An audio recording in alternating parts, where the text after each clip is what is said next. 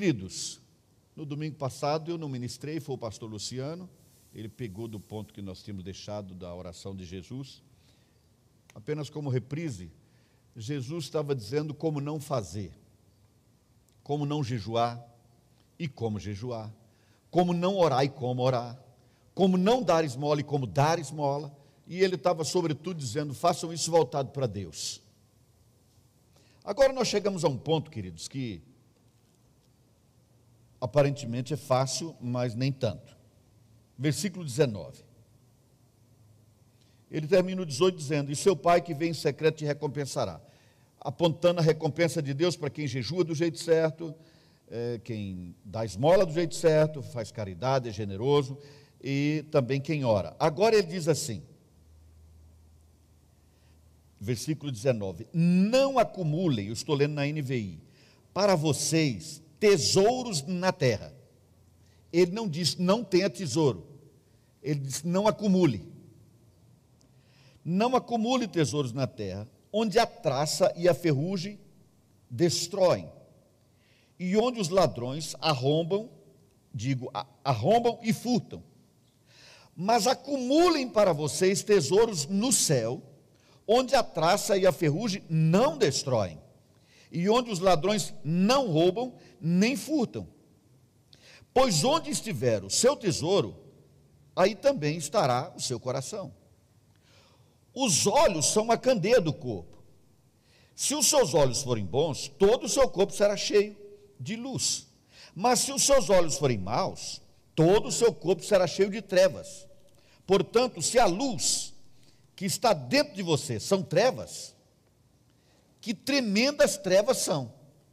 Ninguém pode servir a dois senhores, pois odiará um e amará o outro, ou se dedicará a um e desprezará o outro. Vocês não podem servir a Deus e ao dinheiro.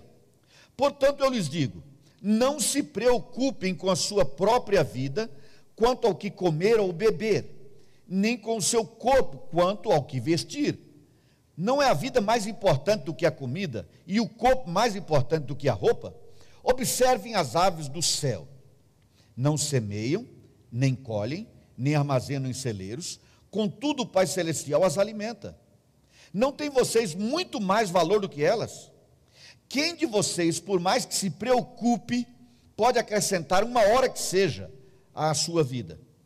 Porque vocês se preocupam com roupas. Vejam como crescem os lírios no campo eles não trabalham nem tecem. Contudo, eu lhes digo que nem Salomão, em todo o seu esplendor, vestiu-se como um deles. Se Deus veste assim a erva do campo, que hoje existe e amanhã é lançada ao fogo, não vestirá muito mais a vocês, homens de pequena fé? Portanto, não se preocupem dizendo: que vamos comer? Ou que vamos beber? Ou que vamos vestir? Pois os pagãos é que correm atrás dessas coisas mas o Pai Celestial sabe que vocês precisam delas. Busquem, pois, em primeiro lugar o seu reino, digo o reino de Deus, e a sua justiça, e todas estas coisas lhes serão acrescentadas. Portanto, não se preocupem com o amanhã, pois o amanhã trará as suas próprias preocupações. Basta cada dia o seu próprio mal. Preste atenção, queridos. Eu estive uma vez num campo de refugiados no norte do Quênia, próximo à Somália, Etiópia. 25 mil pessoas num deserto com um único ponto de água, 16 mil órfãos de guerra. Crianças, crianças, aos milhares. Umas magras, outras magérrimas, muitas já tinham morrido de fome. Muitas já tinham morrido de fome. Aí eu vou lá para o meio dessas crianças, lá tinha duas igrejas. Eu vou lá para o meio dessas crianças e daqueles adultos que estavam cuidando delas, não se preocupem. Os passarinhos hoje se alimentaram. Deus cuidou dos passarinhos. Muitas daquelas crianças e adultos, nus ou seminus. E eu diria, não se preocupem. As flores continuam lindas, porque Deus que as fez lindas, está preservando, está cuidando delas. Então não se preocupem com o que vocês vão comer hoje ou vestir hoje. Alguém podia dizer: É, meu primo ontem não estava preocupado e hoje menos ainda, porque hoje ele morreu de fome. Coreia do Norte. Fuga do Campo 14 é o livro que eu cito como referência.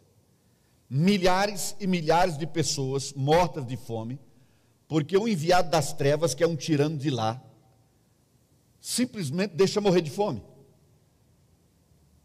E eu chego num campo daqueles lá de, de opressão, de escravização de gente,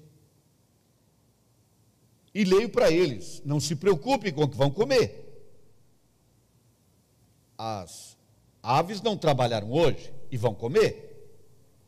As flores vão continuar crescendo, não se preocupem. E eles vão dizer: meus parentes já não se preocupem, estão mortos de fome.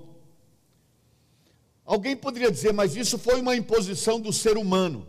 Sim, alguns escolheram esse regime satanista enviado das trevas do comunismo e implantou isso lá. Mas a maioria não escolheu nada. Isso foi imposto a eles. Lá, por exemplo, foi um resultado de guerra. E eu digo, olha, esse texto que Jesus falou no Sermão do Monte serve, a menos que haja uma guerra em que o comunismo depois mata de fome.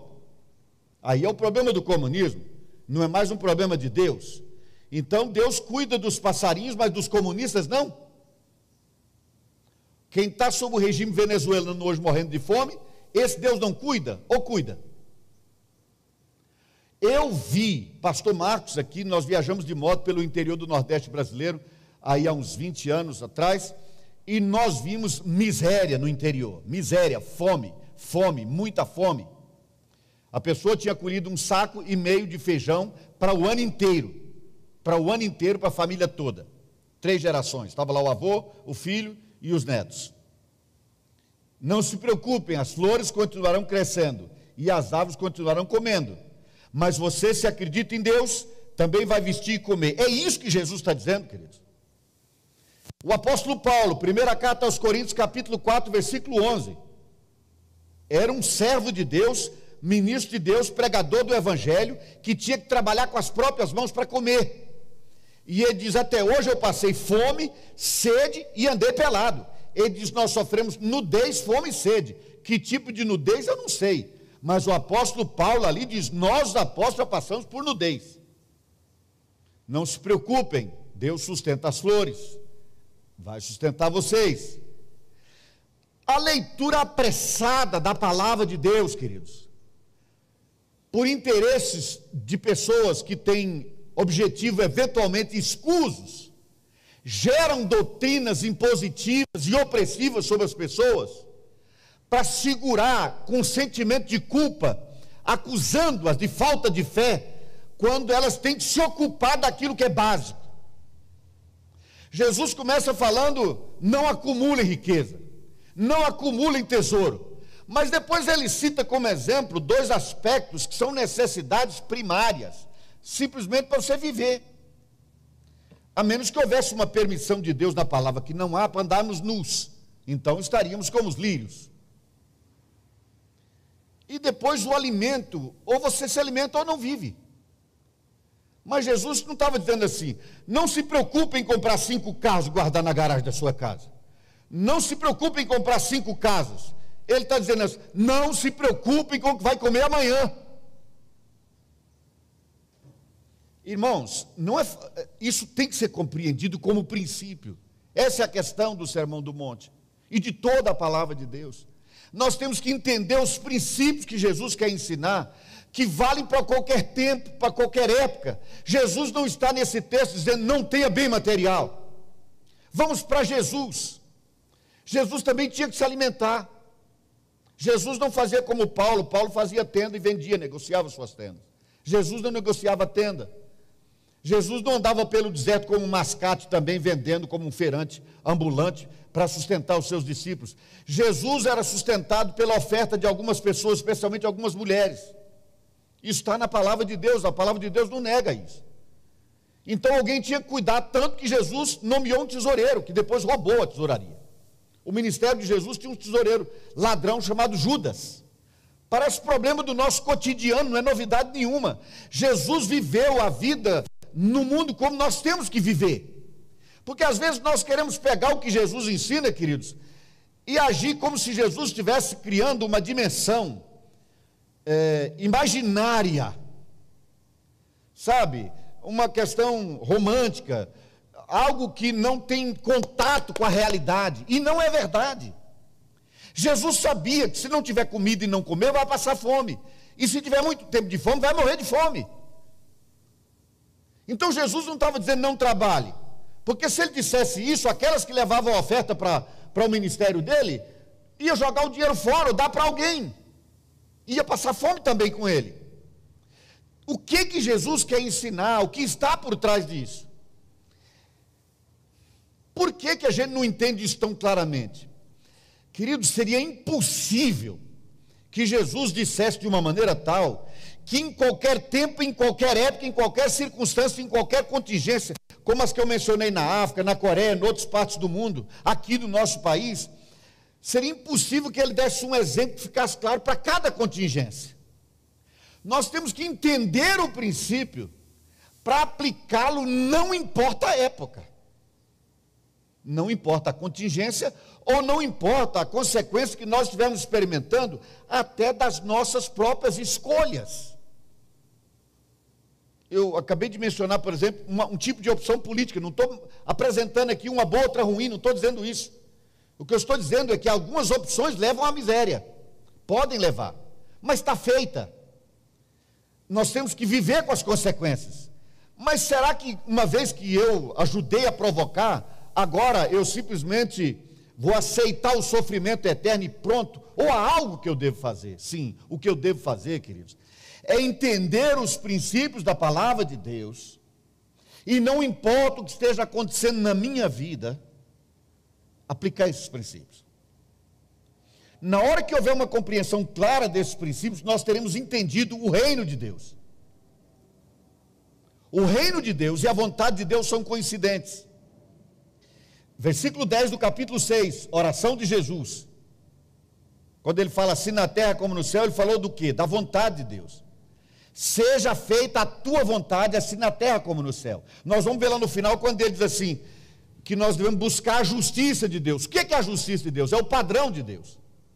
Quando eu falo de buscar os princípios, entender os princípios, nós estamos buscando entender o padrão de Deus para qualquer tempo para qualquer época, para qualquer hora. É disso que estamos falando. E no caso aqui, Jesus está tratando das questões dos bens materiais. Vamos lá. Primeiro, ele diz que não se deve acumular aqui. Mas aí ele diz que deve acumular na eternidade. Aqui, nós, pra, me parece aqui, queridos, que está absolutamente claro que há um tipo de riqueza vulnerável e uma riqueza invulnerável. A riqueza vulnerável é aquela que a traça pode consumir, ou que o ladrão pode roubar, como o seu carro, ou o Estado pode ir tomando tanto de você que daqui a pouco a sua casa é do Estado. Eu uma vez abri uma empresa, paguei tanto imposto, que todo o dinheiro que eu pus acabou. E nós nunca ganhamos um centavo, mas pagamos imposto até mais não poder. Eu acredito que o Estado combina às vezes com aquele texto da palavra, aqui aceitem a brincadeira de veio para matar, roubar e destruir. Porque se puder, vai fazer isso o tempo todo. Não é? Se alguém duvida disso, leia-se o livro de um juiz, de um ex-ministro brasileiro, chamado Saulo de Tarso, para não dizer que sou eu que estou dizendo. Leia Saulo de Tarso, Código da Vida. De alguma maneira, tudo que é vulnerável, Jesus diz, não acumule porque você vai se fiar nisso e há uma vulnerabilidade. Você está sustentando num, num terreno que não é sólido. Moisés é construtor, sabe disso. Você não pode construir em cima da lama. Tem que ter solidez da base, não é isso, Moisés? Tem que ter fundamento sólido. Aí é que está, querido. Se a nossa vida, se a nossa confiança, a nossa segurança, se a nossa tranquilidade, se a maneira como nós fugimos da ansiedade com o dia a dia, seja da coisa básica ou daquela mais difícil de alcançar, como o alimento, a roupa ou uma casa para morar. Se nós estamos alicerçados em bens materiais, nós estamos alicerçados num, num fundamento vulnerável, frágil. É isso que ele está mostrando. Ele disse: acumule tesouro onde na traça não consome, o ferrugem não consome, o ladrão não pode roubar. Onde? Na eternidade, no coração de Deus. Era o que ele estava dizendo sobre a oração, sobre o jejum, sobre o dar esmola. Nessa hora ele diz: olha para Deus, veja se Deus está gostando disso, se Ele está se agradando disso. Porque se você está fazendo dentro do padrão de Deus, dentro do que Deus mostrou, então você efetivamente está ficando rico. Porque Deus que vê em secreto vai sempre cuidar de você. Cuidar de você não significa que você não possa passar fome. Paulo passou. Jesus ficou com fome 40 dias, jejuando, por ordem do Espírito Santo. Mas havia um propósito, havia uma razão. Deus estava nisso. É isso que Jesus está dizendo. O que você passar com muito ou com pouco, Deus tem que estar à frente. Ele tem que estar no comando. É a vontade dele. É isso que precisa entender. Jesus está trabalhando aqui a nossa relação com, com as coisas. Vamos aqui entender isso da seguinte forma, queridos. Você comprou um carro novo. Comprou porque tinha dinheiro ou comprou porque Deus queria que você comprasse? Não, comprei porque eu tenho dinheiro. Mas eu me considero uma pessoa dentro do padrão de Deus. Então por que comprou? Porque eu tenho dinheiro. Você não compra porque tem dinheiro. Tem que ter uma razão, tem que ter um objetivo, tem que ter um porquê. E Deus tem que estar nisso. Estabelecer a centralidade de Deus, da justiça de Deus, da vontade de Deus, é Deus estar em tudo. Eventualmente, um dia você pode ter que passar fome, porque uma pessoa que precisa mais do que você, você vai dar sua comida para ela. Naquele dia você passou fome pela vontade de Deus para alimentar outro. E a vontade de Deus foi essa nós temos que entender que a gente não pode gastar porque tem, comprar porque tem o dinheiro. Eu vou acumular porque tenho muito e tem mais dinheiro, vou acumular mais. Com que propósito? Onde você quer chegar? A vida não pode ir nos arrastando, queridos. Muito menos o dinheiro ir nos arrastando, determinar nossas vontades, determinar nossos desejos. Bom, então nesse caso, a única coisa que eu tenho que fazer é comer e vestir? Não. Não. Em Israel eles davam muita importância, muita importância às vestes. Mas hoje nós damos também. A veste é a maneira como você é visto pelas pessoas, basicamente. Né? Você encontra hoje uma pessoa, você vai procurar emprego. Olha, roupa para mim não conta. Estou nem aí. Aí você se veste como um hippie, manga, camisa sem manga, né? uma regata, uma bermuda, um chinelo no dedo, um brinco na orelha e vai lá, na grande empresa, dizendo, eu quero ser gerente desse banco, soube ter uma vaga aí. Você não vai assim. Você vai se vestir de uma maneira que a pessoa lá diga assim: essa pessoa é aceitável, parece responsável, vou contratá-la. Entendo então que não é a roupa que interessa. O que Jesus quer ensinar aqui é algo muito mais profundo, muito mais significativo do que roupa ou comida, ou carro, ou casa, ou bens materiais é a vontade de Deus, é o reino de Deus, é o propósito com que as coisas são feitas, é o porquê delas existirem ou não existirem. É isso que Jesus está ensinando aos discípulos, porque, eventualmente, por exemplo, a preocupação com a comida e a roupa pode ser uma questão patológica, e se for? Se for uma pessoa que tem uma disfunção hormonal e agora está ansiosa, como é que ela vai controlar isso? Ah, mas tem remédio. Sim, mas eu não tenho dinheiro para comprar remédio. Eu não tenho nem para comer, como é que vou comprar remédio? Não, então agora você está em pecado. Deus vai pesar a mão na tua cabeça. Não, não é isso. Eu tenho a, a expectativa de estar tá deixando claro para vocês, queridos, que com quanto esse texto fala de forma muito específica sobre comida e roupa, o assunto não é esse.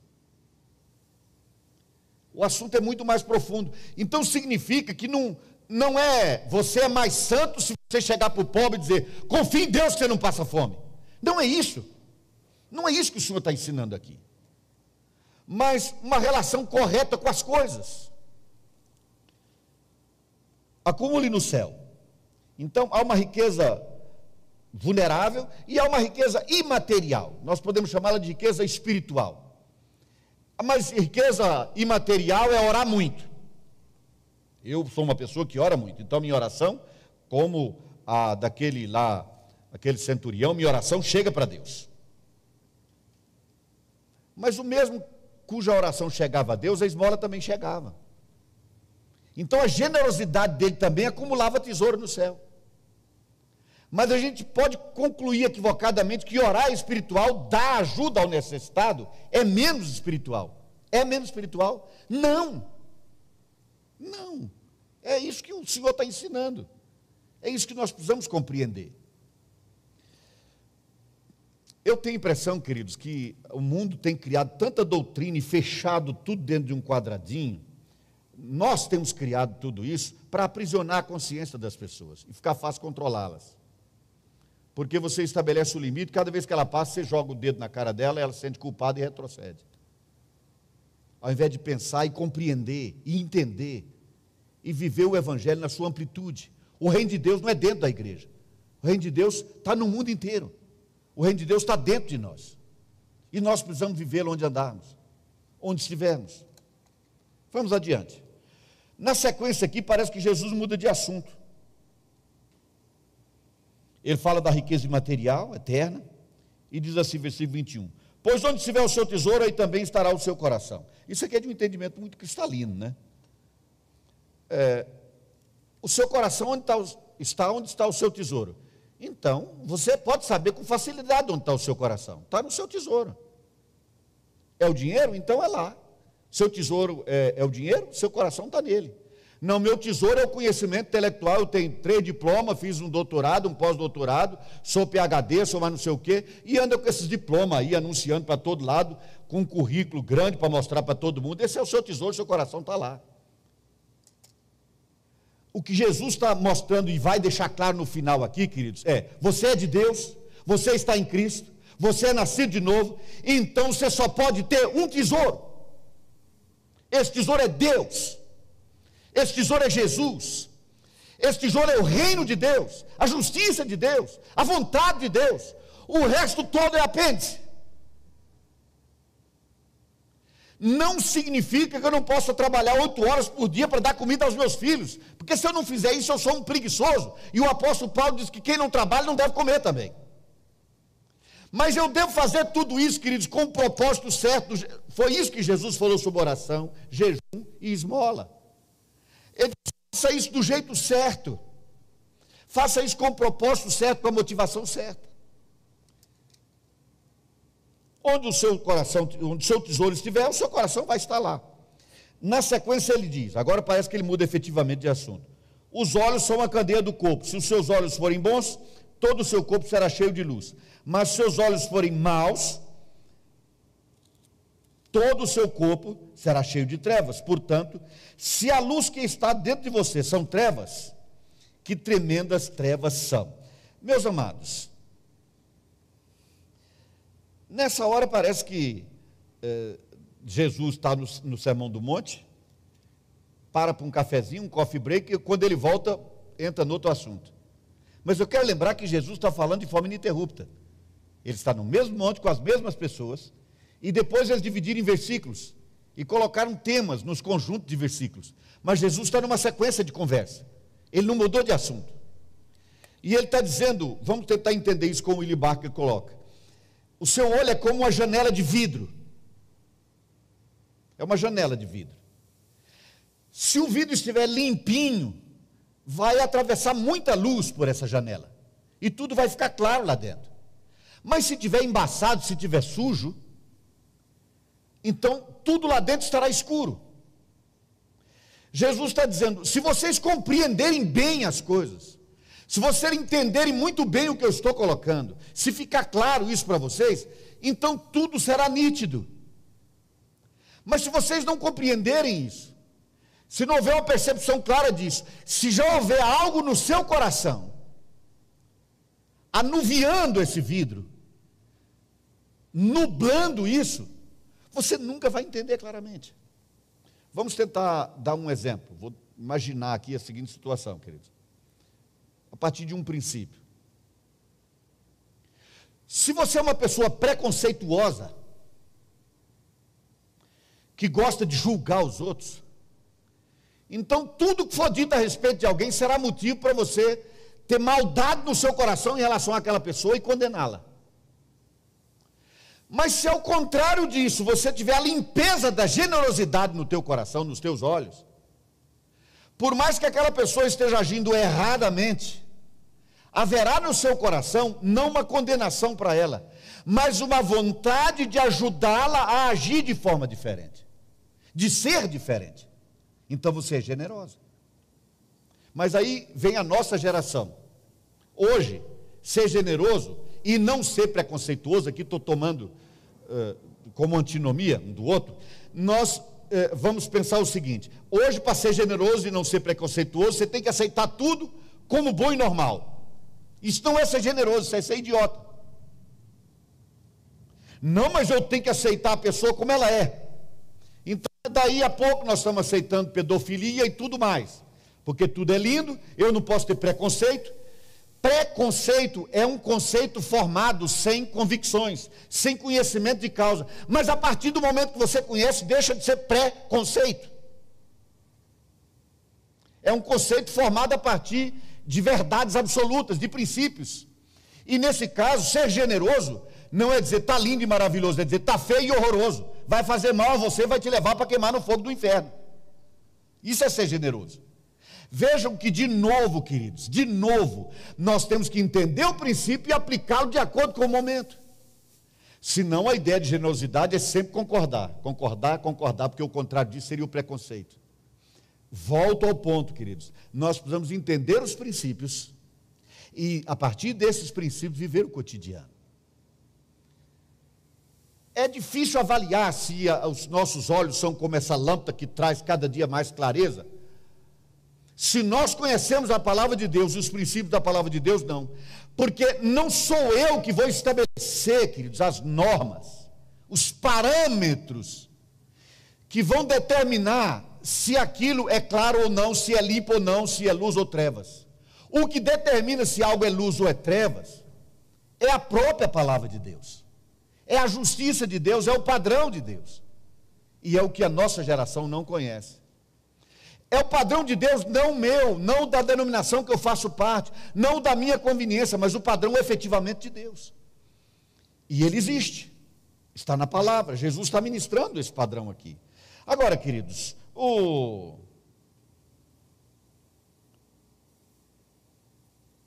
Antes de dar o passo adiante nessa questão do, do ter, há, há algo que eu queria ter dito, eu queria refletir isso com vocês. Eu já disse aqui algumas vezes que uma das primeiras palavras que as crianças aprendem a dizer é meu. Né? Quem teve mais de um filho, como nós tivemos os dois, a palavra meu logo aparece. Meu é uma das primeiras palavras aprendidas. Mas é uma curiosidade isso, querido. Vamos imaginar, Lina, que você fosse a uma concessionária e comprasse um carro, porque tem dinheiro. Então, você tem dinheiro no banco, resolveu comprar um carro. O carro está na concessionária à sua disposição. E você podia anunciar por aí: o carro é meu. Mas você vai deixá-lo lá sem buscar até morrer. Nunca vai buscá-lo. Então a palavra meu perdeu o sentido. Você não o tem efetivamente. O que você tem é aquilo que você usa. O que você tem é aquilo que você disponibiliza. Não aquilo que você acumula. Dá para entender o que eu estou querendo dizer com isso, querido? Porque há uma falsa sensação de segurança na ideia do ter. Eu tenho cinco casas. Ninguém usa cinco casas. Você tem cinco casas. Elas estão lá. Daqui a pouco você vai para a eternidade. Você vai levá-las? Não. Então você não as tem. De alguma maneira, Deus permitiu que elas estivessem sob a sua administração. O que a Bíblia ensina, queridos, é que nós devemos ser bons mordomos de Deus. Significa dizer que a um Deus deu um carro numa casa. Noutra casa, deu só um jumentinho. Mas deu da mesma forma para administrar para a glória de Deus do mesmo jeito. Numa casa, a geladeira não está cabendo, a outra nem geladeira tem. Tem que secar a carne ao sol quando tiver carne. Eventualmente do jumento que foi morto. Mas a um e a outro que Jesus está mostrando é: Deus entregou isso para você para administrar. Há duas perguntas que devem ser feitas, querido, duas questões a serem levantadas e respondidas em relação aos bens materiais: como adquirir e como usar. Por que, que eu estou voltando a esse ponto? Porque, querido, Jesus falou: acumule no céu o dinheiro que Deus pôs na sua mão, a casa, o carro, a bicicleta, tudo que Deus te deu para administrar pode ser um instrumento para acumular na eternidade. Por exemplo, como mencionei, com a generosidade. Então, primeiro, como, como foi adquirido? Segundo, como é que eu uso? Como é que eu uso isso? A maneira como eu uso aquilo que Deus me colocou na mão para administrar vai determinar onde eu estou acumulando. E não há outra maneira de acumular na eternidade, senão voltando os olhos para Deus e para o próximo, para Deus e para o outro, não só para mim. O meu tem que desaparecer, tem que funcionar muito mais como o nosso. Mas irmãos, isso é uma tarefa dificílima. Difícil. Eu conheci pouquíssimas pessoas neste mundo que não têm apego aos bens materiais, a começar por mim. Pessoas desprendidas que o que tem, tem para Deus exclusivamente e está à disposição dele de forma permanente, não consigo contar nos dedos de uma mão os que eu conheci com essa disposição no coração. Então, o que Jesus está ensinando aqui, queridos, é algo fundamental e de extrema importância, porque você está acumulando ou não na eternidade. Então, nós temos que entender isso, aprender isso. Não significa ser ingênuo. O que é um ingênuo nesse caso? Um espertalhão diz: Você é muito crente, me arruma cem. Podia me dar mais mil? Me dá aquilo aí agora. O espertalhão toma o dinheiro que Deus te deu para administrar, para a glória dele. Você não é generoso por fazer isso, é bobo. Porque você está entregando o seu dinheiro, o bem que Deus te deu para administrar, você não teve zelo, você não teve zelo, deixou ser explorado. Isso não é de Deus. É importante tratar esse assunto, é fundamental, queridos, porque tem a ver com o nosso cotidiano. Creio que é por isso que Jesus cita como exemplo algo tão fundamental quanto comer, porque é parte do cotidiano, efetivamente. Mas nós temos uma dificuldade grande com isso, querido, uma dificuldade grande com isso. Ah, eu já disse isso muitas vezes, mas não é demais mencionar. Nossos filhos foram casando, né? Ficamos só a Ana e eu naquela casa e às vezes é até um caso curioso. A gente deve usar, aí pegando lá aquela curva de parede que chamam, né? Eu, nós não usamos 20% daquela casa, eu acredito que não. A outra parte, um uso anual. As, na maior parte do tempo a gente não tem a casa que precisa. A gente tem a casa que acha que os outros vão admirar. Os outros vão gostar. Os outros vão achar interessante. E por que que então você tem? Porque eu tenho dinheiro. Eu tenho dinheiro, eu compro. Eu tenho dinheiro, eu faço. Meus amados, como nós somos infantis na nossa relação com as coisas. Como nós ainda não crescemos. Como povo de Deus, dois mil anos depois, nós ainda não amadurecemos na nossa relação com as coisas. Na nossa relação com as coisas. Para finalizar, Jesus vai dizendo assim: ninguém pode servir a dois senhores. Agora ele vai direto ao ponto. Ou você serve ao dinheiro ou você serve a Deus. Ele, ele não faz o Deus mais. Porque há dois aí que vão controlar. Ou é controlado pelo dinheiro ou controlado por Deus. De fato, queridos, dinheiro, no tempo de Jesus já usava exemplo de banqueiro. Olha, eu podia ter deixado meu dinheiro com o banqueiro, porque assim ele me pagava o juro. Lembra disso? Jesus falou. Banqueiro, eu brinco dizendo, banqueiro não tem mãe. Nasceu sem mãe, porque o bicho não tem sentimento. Ele vai sugar mesmo. E dinheiro não chora, não tem emoção. Não adianta chorar porque o, gerente do banco não vai liberar. Pode chorar o quanto quiser. O dinheiro controla para todo lado, queridos. Vale, como diz os americanos, a regra do ouro. E a regra do ouro é que quem tem o ouro faz as regras. O dinheiro faz as regras.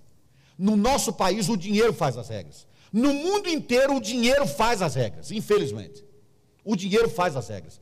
Mas o dinheiro não pode fazer as regras para um discípulo de Jesus. pelo menos ele tem que alcançar um patamar aceitável de não controle do dinheiro sobre a vida dele. Viver num patamar aceitável. Porque na maior parte do tempo, a maioria de nós vive sob o comando do dinheiro. O melhor das nossas energias, o melhor é gasto para ter mais dinheiro. E depois ter mais. E depois mais. E não há limites. Há um ex-senador preso aqui que disse pessoalmente que tem uma fortuna de 30 bilhões. E a última condenação que eu soube dele, ele tinha sido condenado por ter roubado na obra de um tribunal 180 milhões. Agora está na cadeia, onde ele não pode gastar o dinheiro. E diz que não se arrepende.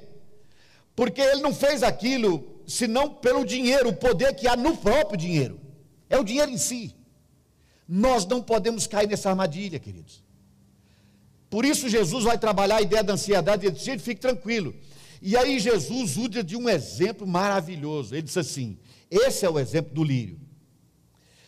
Ele diz, gente, a vida é mais importante do que você come para manter a vida, porque se você só come para manter a vida, porque tem a vida. E quem te deu a vida não foi você, foi Deus. Então por que você está tão ansioso se vai ficar, se vai comer ou não vai comer? Se a vida que é mais importante do que você come, foi Deus que deu. Quem deu a vida sustenta a vida com ou sem comida, se for do interesse dele. É isso que conta. E se você tiver que andar pelado, que ande. Porque Deus foi que te deu quem você, o corpo que você tem, com o qual você nasceu. Não é o fundamento, o importante é a vida, e ela está aí, ela é um presente de Deus.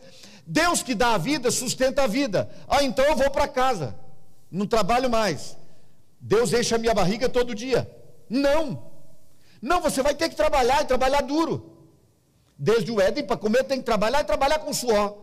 Fruto da queda. Nós temos que trabalhar. O que Jesus está dizendo é: não deixe esse dinheiro, esses bens, muito ou poucos, controlarem sua vida. Não torne isso o tesouro da sua existência.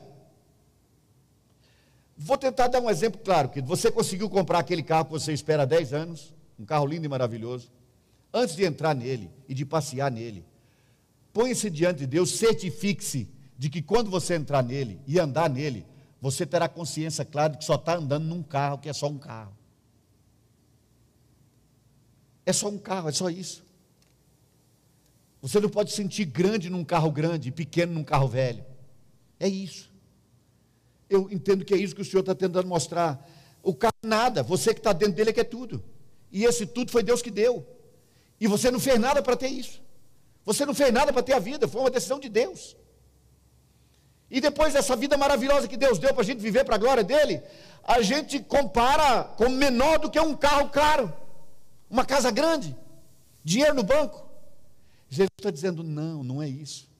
Não é assim que se deve viver.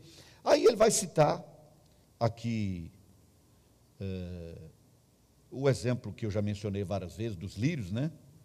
E das aves que Deus sustenta, que Deus mantém. Mas permitam-me, queridos, aqui colocar quatro obviedades que às vezes ignoramos, às vezes nós conhecemos, mas deixamos para lá. Sobre essa questão de bens materiais e riqueza, etc. Primeira, eu disse que são obviedades. Tudo pertence a Deus. Tudo pertence a Deus. Depois você pode ler em casa o Salmo 24, 1 ali está dito que a terra e tudo que nela se contém é de Deus. Essa máscara que eu tirei quando botei aqui, eu posso até dizer é minha, comprei. Mas até eu sou de Deus, quanto mais essa porqueira aqui na minha mão. Então, nós temos que rever esse conceito de meu, de pertencimento. Todos nós pertencemos a Deus. E isso tem que ficar claro o tempo todo, porque a gente sabe isso, a gente tem consciência disso. O problema é aplicar isso ao cotidiano. O problema é viver isso no dia a dia. Tudo pertence a Deus, tudo é dele. E se ele deu alguns milhões para você administrar, glorifique e acumule na eternidade. Não vire escravo disso. Nunca. Segundo, queridos, outra obviedade. Pessoas são sempre mais importantes do que coisas. Quais pessoas? Todas. Todas as pessoas são mais importantes do que todas as coisas. Vou fazer um raciocínio pobre, mas acho que ajuda bem a entender. Você que está me assistindo lá. Por quanto do mundo você daria a sua vida? Por exemplo, você daria a sua vida por todas as construções da cidade de Paris? Seria a maior imobiliária do mundo. Você daria a sua vida por todas as propriedades rurais do Brasil? É uma pergunta ilógica. Porque se você der a sua vida, o que você tem, não tem. Não tem sentido. Significa dizer, queridos, que não há nada nesse mundo cujo valor exceda da minha vida e nem da sua, e nem de nenhum ser humano. Mas nós, por causa de coisas, desprezamos pessoas. Por causa de coisas, nós deixamos tristeza profunda no coração das pessoas. E nós os enchemos de preconceito em relação a elas. Porque não estão caminhando conosco. Ele tem menos conhecimento, ele tem menos coisas, ele tem menos capacidade, etc. Queridos, coisas são e serão para sempre menos importantes do que qualquer pessoa, a mais simples, a mais pobre, a que menos viveu, a criança no vento que ainda não nasceu. É mais importante do que tudo que há nesse mundo. Jesus, com um mês de gerado, já era chamado de Senhor por Isabel. A criança no vento que não nasceu vale mais do que tudo que tem nesse mundo mas a gente se apega a essas coisas do mundo como se a nossa vida dependesse disso. Então eu tenho que acumular, se a minha segurança é essa, eu tenho que acumular, acumular, acumular, acumular. Jesus não está ensinando a ser imprevidente. Deus te deu salário suficiente para ter um lote, fazer uma casinha para morar, compra o teu lote, faça sua casa. Faça a sua casa, para não culpar Deus depois. Eu não tenho onde morar, Deus não cuidou de mim. Cuidou, deu dinheiro, você não comprou o lote, não fez sua casa. Isso aqui não é uma aula de imprevidência, é uma aula de confiança e, sobretudo, queridos, uma aula de submissão ao reino de Deus, ao padrão de Deus, à vontade de Deus, àquilo que conta que é o eterno, não o temporário, não aquilo que é violável, mas a riqueza imaterial, riqueza moral, ética, espiritual. Terceira obviedade Riqueza pode ser uma coisa boa ou uma coisa ruim. Geralmente é ruim, mas pode ser uma coisa boa. Eu li e ouvi duas histórias semana passada. Uma eu li de um aquele bilionário que criou aquelas duty free, né, nos aeroportos. Ele resolveu doar tudo e ficar com 2 milhões de dólares antes de morrer. Foi o que eu li. Num semanário aí eu li isso. E assim outros bilionários americanos também estão simplesmente pegando tudo e distribuindo. Se está distribuindo na direção certa, não sei. Não procurei saber. Por outro lado, soube de um homem que conhecia os negócios dele, um homem abonado também, e que tinha mais de uma família, mais de uma mulher, uma num lugar, outra no outro, além das, das muitas que tinha pelo caminho. Mas ele textualmente dizia isso, antes de morrer.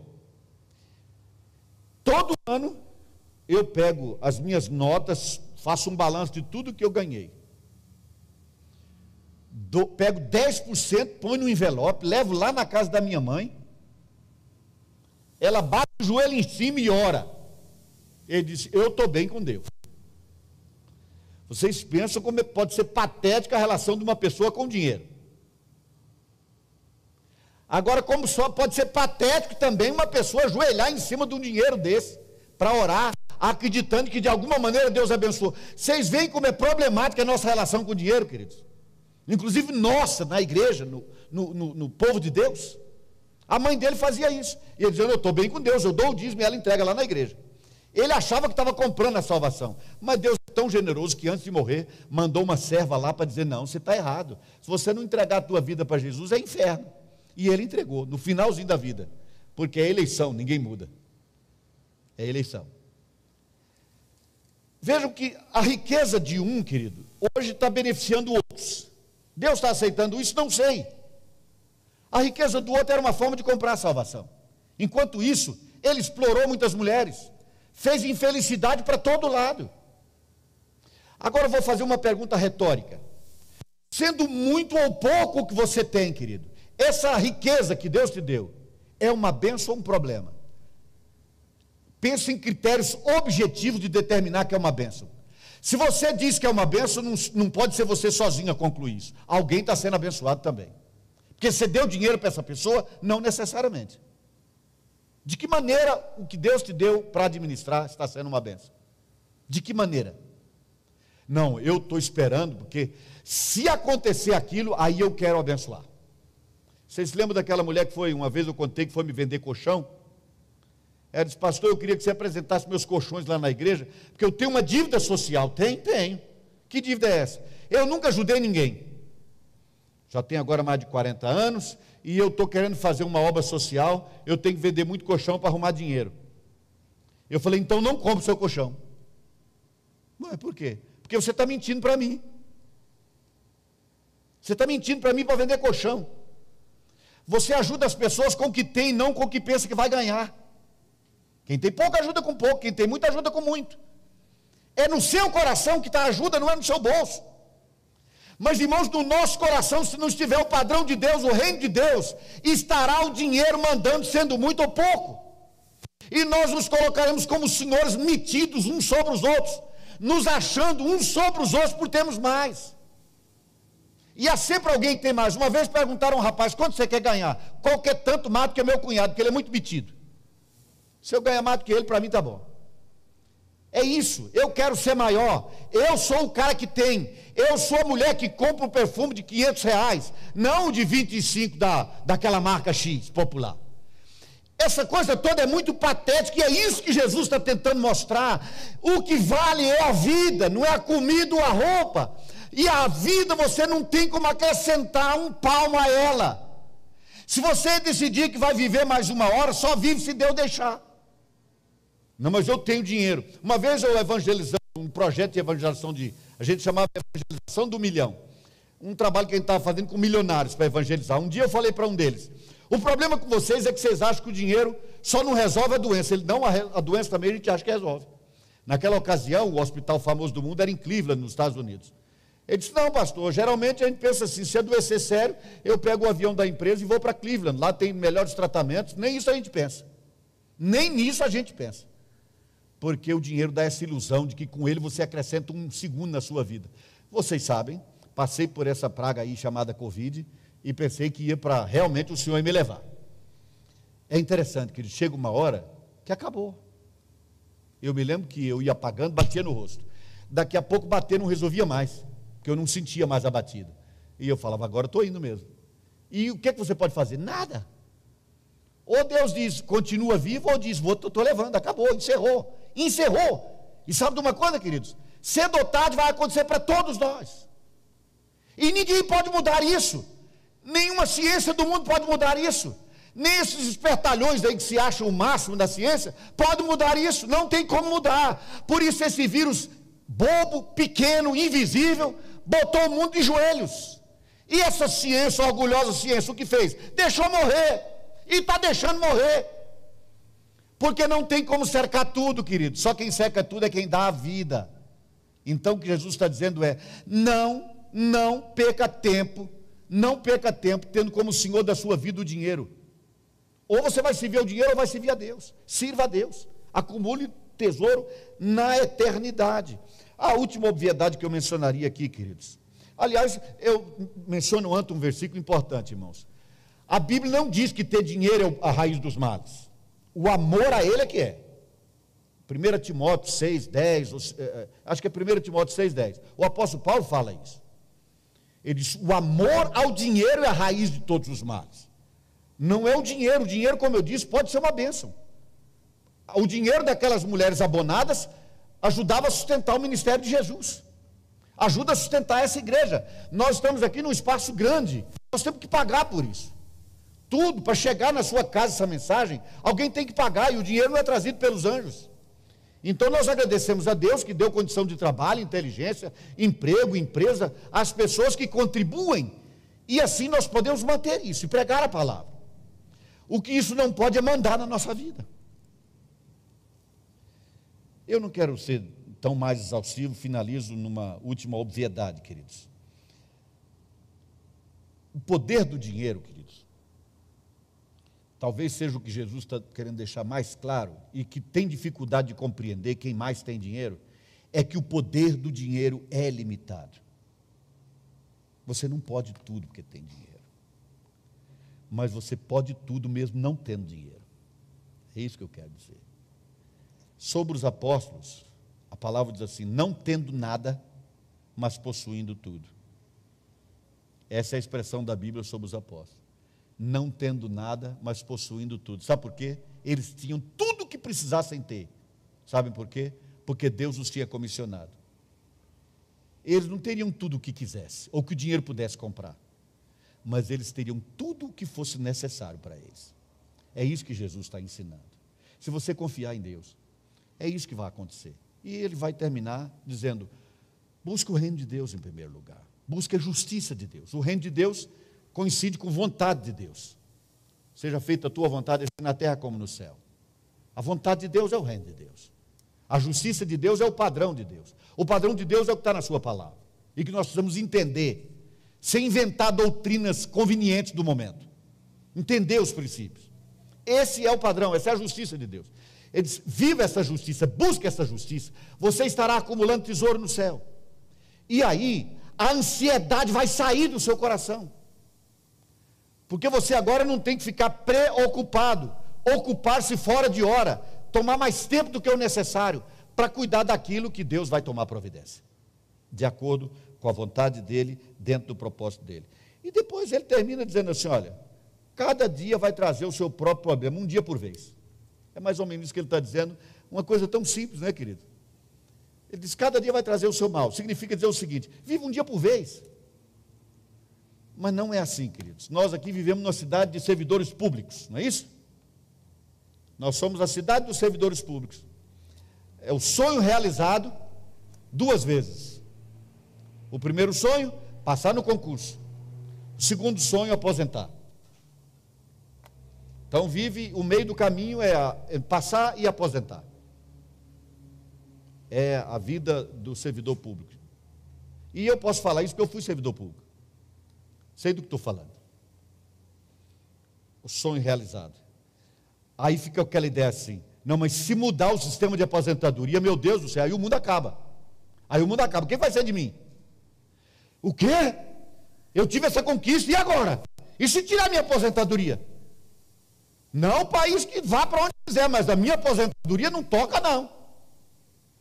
Continua seguro naquele salarinho do mês ali, como se a vida fosse isso. O salarinho, querido, pode ser um salário mínimo ou 30 mil, ou como esses juízes ladrões que roubam do mês, por mês, mais de 200 mil do erário público. Esses ladrões se confiam nesses 200 mil que roubam por mês. Mas confiar em mil ou 200 mil é do mesmo jeito. Jesus está dizendo: a sua vida não é isso. Por viver para isso, centrado nisso, voltado para isso, é que a igreja não evangeliza, não discipula, não toma tempo para orar, não tem tempo para servir a Deus, não tem tempo para visitar os irmãos, para ajudar os irmãos, para ir para a cela. Não tem tempo para outra coisa a não ser cuidar de se preparar para morrer dignamente. É tanto que a gente compra o caixão antes de morrer. Faz até pagamento mensal do buraco onde vão enfiar o corpo. O mundo vive assim. A gente quer se garantir de tal maneira que até o buraco para enfiar o corpo depois de morto tem que ficar pago, tudo acertado. Depois que eu morrer, se não tiver dinheiro, enfia numa vala qualquer. Vai fazer qual diferença? Mas eu quero ter a segurança de que está tudo seguro até depois que eu morrer. Essa segurança é falsa, queridos. É isso que Jesus está dizendo. E isso é falso. A sua vida está nas mãos de Deus. Ah, então seja imprevidente, repriso. Não está ensinando a ser imprevidente. Ele está dizendo: confia no Senhor, não fique ansioso. Não gaste os seus dias, suas energias, seu melhor tempo com ansiedade. Viva, viva. Uma coisa boa de passar por uma doença ruim, como eu passei agora, e não foi a primeira, que eu pensei que morreria mesmo, é que quando você sai daquele buraco, a vida tem que ser repensada, né? Aí você, eu, por exemplo, no meio da doença, fui comprar uma moto. Falei, mas rapaz, eu estou sem moto, sem andar de moto, eu estou vendo aí a moçada com as motos deles andando e eu nada, quase morri.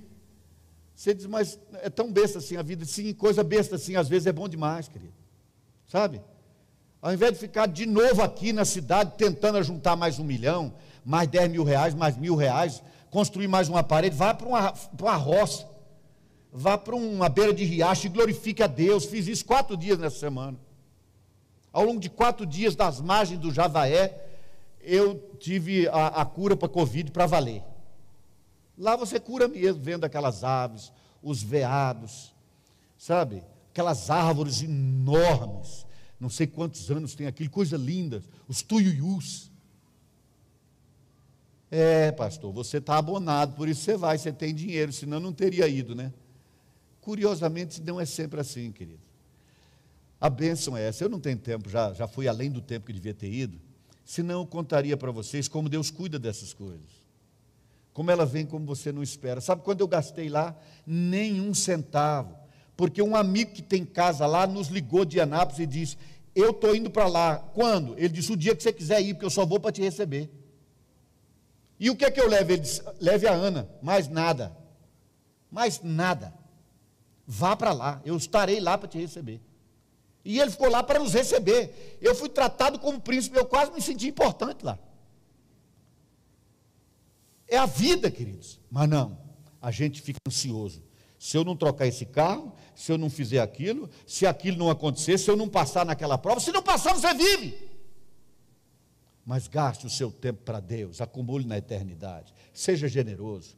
Abra o teu coração para as pessoas. Não ponha o teu coração no teu bolso. Põe o teu coração em Deus. Põe o teu coração nas pessoas. Seja despreconceituoso. Aprenda, vamos aprender juntos a generosidade, queridos. A amar mais as pessoas, a pensar mais nelas. Amém? Que Deus nos ajude. Eu espero que o Espírito Santo traga a compreensão daquilo que eu não me fiz entender. Porque a mim Deus ministrou muito por meio dessa palavra e Ele terá que ministrar outras vezes. Sabem por quê? Porque dentro de poucos dias eu não vou lembrar nem 10% do que foi dito aqui. E é por isso que nós vamos ter que dizer de novo. E de novo. E é por isso que Jesus falou há dois mil anos, a gente lê hoje do mesmo jeito. Porque a gente vai gravando o que é possível, mas só grava se viver. Amém, queridos?